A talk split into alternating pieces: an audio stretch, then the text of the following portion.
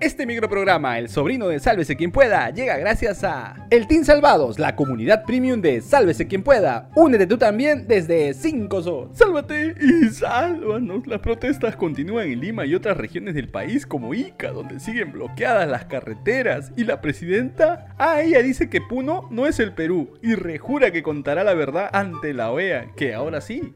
El gobierno reconoce el derecho a la protesta. Mañana se da la movilización, yo no voy a hablar, voy a detener. Pero sobre todo a Puno, allá donde se ha tomado prácticamente toda la región por este grupo de personas violentas y radicales. No, ¿qué, qué tienen? No.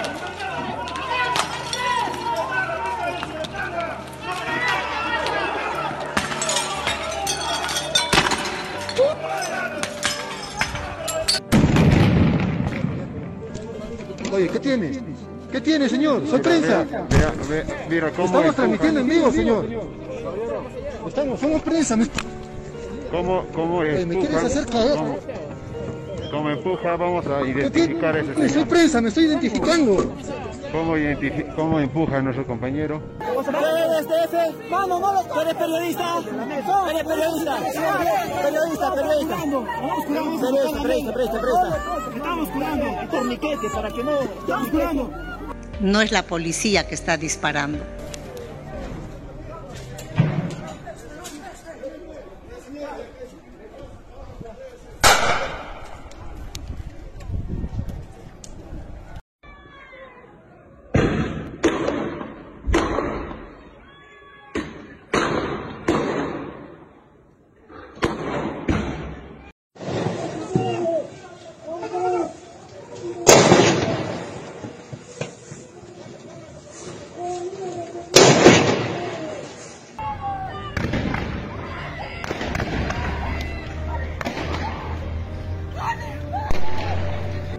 No me voy a cansar de llamarlos al diálogo, a la paz y a la unidad.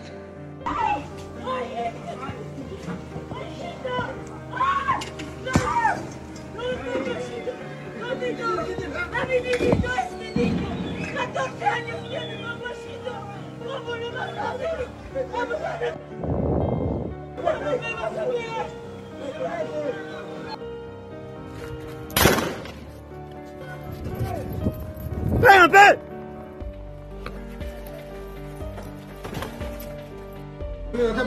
Carro, con disparan, carro, disparan, carro, disparan, carro, disparan.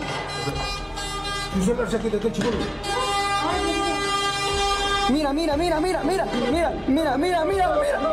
Mira, mira, señores, miren, señores, lo que le estaba haciendo. Mira lo que estaba haciendo.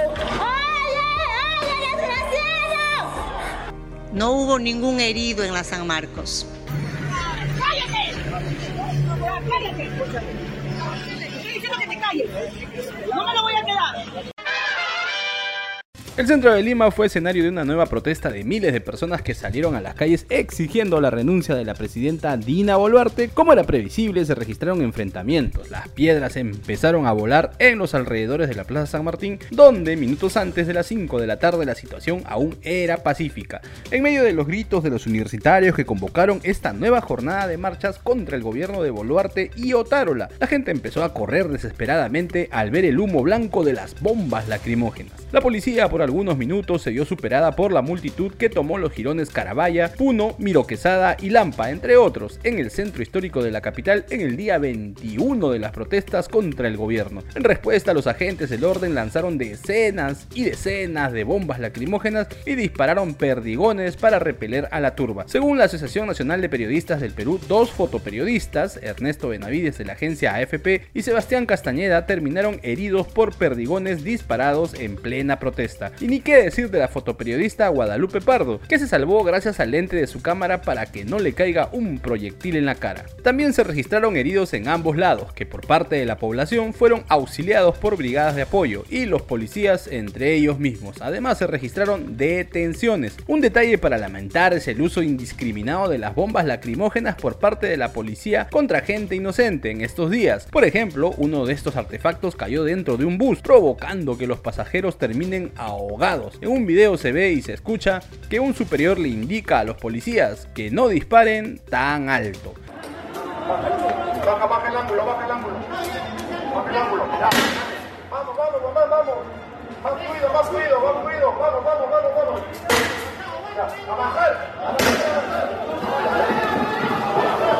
Sin embargo, los policías dispararon a cualquier parte, como lo demuestran estas imágenes de una bomba lacrimógena lanzada a un edificio familiar y soltando todos esos químicos que provocan una reacción terrible en los ojos y las vías respiratorias. Afortunadamente, esta vez no se produjo ningún incendio. Y mientras eso ocurría en Lima, más temprano en Ica también se vivió un clima violento, cuando se registraron enfrentamientos entre los protestantes y la policía en el kilómetro 290 de la Panamericana Sur, en la zona conocida como la Expansión, la cual ha permanecido bloqueada por más de 5 días, sin una solución a la vista para los cientos de vehículos varados. La situación se salió de control cuando el número de manifestantes triplicó a los de los agentes en el lugar. Producto del choque de fuerzas, al menos 10 policías quedaron heridos. De nada sirvió lo hecho, pues dicho tramo de la Panamericana Sur continúa bloqueado por los protestantes hasta esta hora.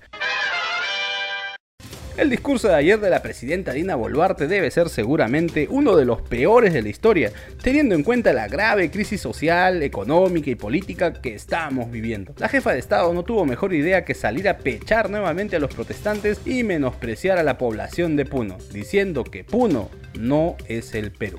Tenemos que proteger la vida y la tranquilidad de los 33 millones de peruanos. Puno no es el Perú y los que están generando la violencia.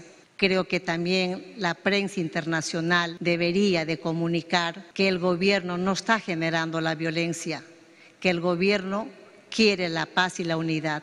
Muchas horas después, ya en la noche de ayer, la presidencia de la República ante la ola de críticas tuvo que disculparse por lo dicho por Boluarte, asegurando que no fue una expresión de discriminación ni soberbia. Ya, pez. Y eso no fue todo, porque en la conferencia de prensa ante los medios de comunicación extranjeros, la mandataria también aprovechó los micros para volver a disculparse, pero esta vez con los alumnos de la Universidad de San Marcos, luego del vergonzoso operativo en el que se humilló a varias personas dentro del campus de la Decana de América. Al respecto de este tema, la fiscalía recién a la velocidad de una tortuga coja decidió abrir una investigación preliminar contra mi tío el ministro del Interior Vicente Romero por el presunto delito de omisión de actos funcionales, o sea, por enterarse de lo ocurrido en San Marcos por la tele. Pero como siempre se puede caer más hondo, Dina Boluarte cogió la lampa y siguió enterrándose con sus palabras. Aseguró, sin sonrojarse, que las muertes de casi 20 personas en Puno fueron provocadas por los mismos manifestantes. Porque hay videos donde al parecer agarran una guaraca, uno de los señores que están en esa marcha de protesta, y no es una guaraca, una onda, es un arma que dispara y mata al compañero que está a su lado. O desde una propiedad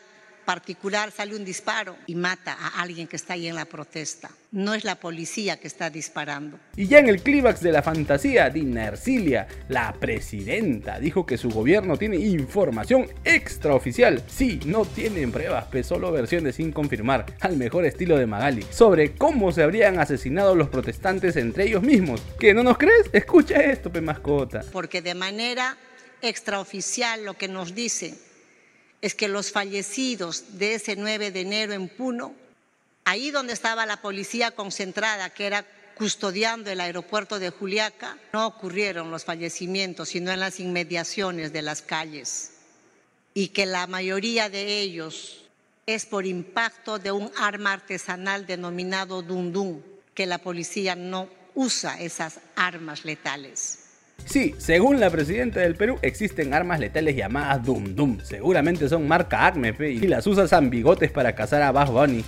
Pero la caricatura presidencial fue más allá todavía, porque parece que Dinercilia se muere por aparecer en Hablando Huevadas. Y es que la suplente de Pedro Castillo, imagínate pe, qué tan mala debe ser para ser la número 2 de Peter. pe. Explicó al detalle, pero admitiendo que solo maneja información extraoficial, dice, cómo han ingresado las armas letales Dum Dum al Perú. Porque sabemos de manera extraoficial por la frontera de Perú-Bolivia han ingresado estas armas letales llamadas Dundum, traídas por los ponchos rojos. ¿Y quiénes son los ponchos rojos? Aquí te los presentamos en calidad exclusiva, chocherita. Vienen con más de 45 años de trayectoria musical, el conjunto musical Los Ponchos Rojos de Espinar en el escenario.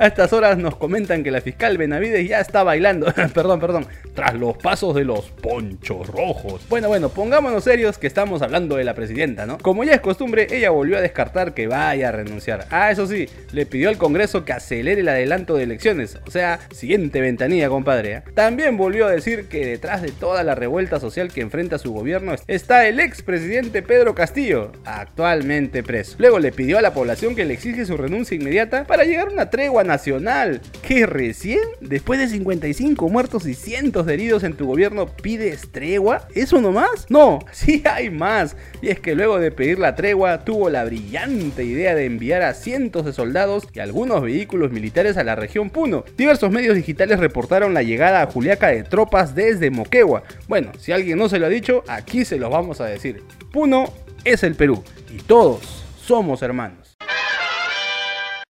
Ahora es momento de pasar el sombrero. Apoyen Chorris, denle like al video, suscríbanse al canal y sobre todo, activa la campanita un rico.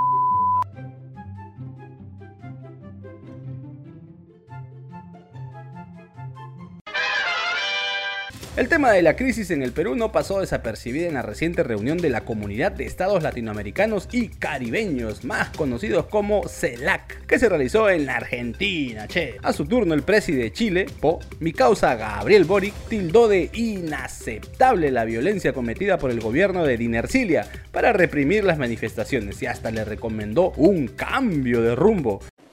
Por eso también no podemos ser indiferentes cuando hoy día en nuestra hermana República del Perú, el gobierno bajo el mando de Dina Boluarte, personas que salen a marchar, a reclamar lo que consideran justo, terminan baleadas por quien debiera defenderlas. Más de 50 personas han perdido la vida y eso nos debiera escandalizar.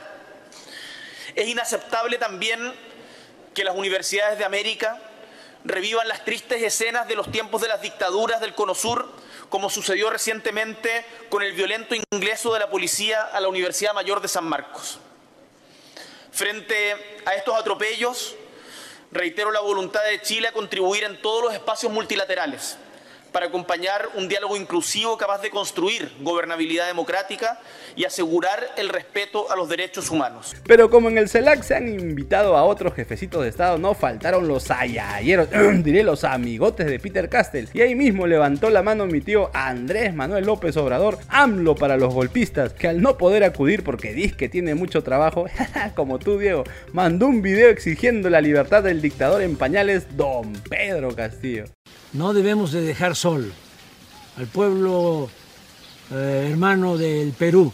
Fue una infamia lo que hicieron con Pedro Castillo y la forma en que están reprimiendo al pueblo. Hay que suscribir conjuntamente un comunicado para exigir que cese la represión, que se abra el diálogo, que sea el pueblo el que decida en democracia es decir, en elecciones limpias, libres, sobre el destino del Perú, no al autoritarismo y la libertad a Pedro Castillo.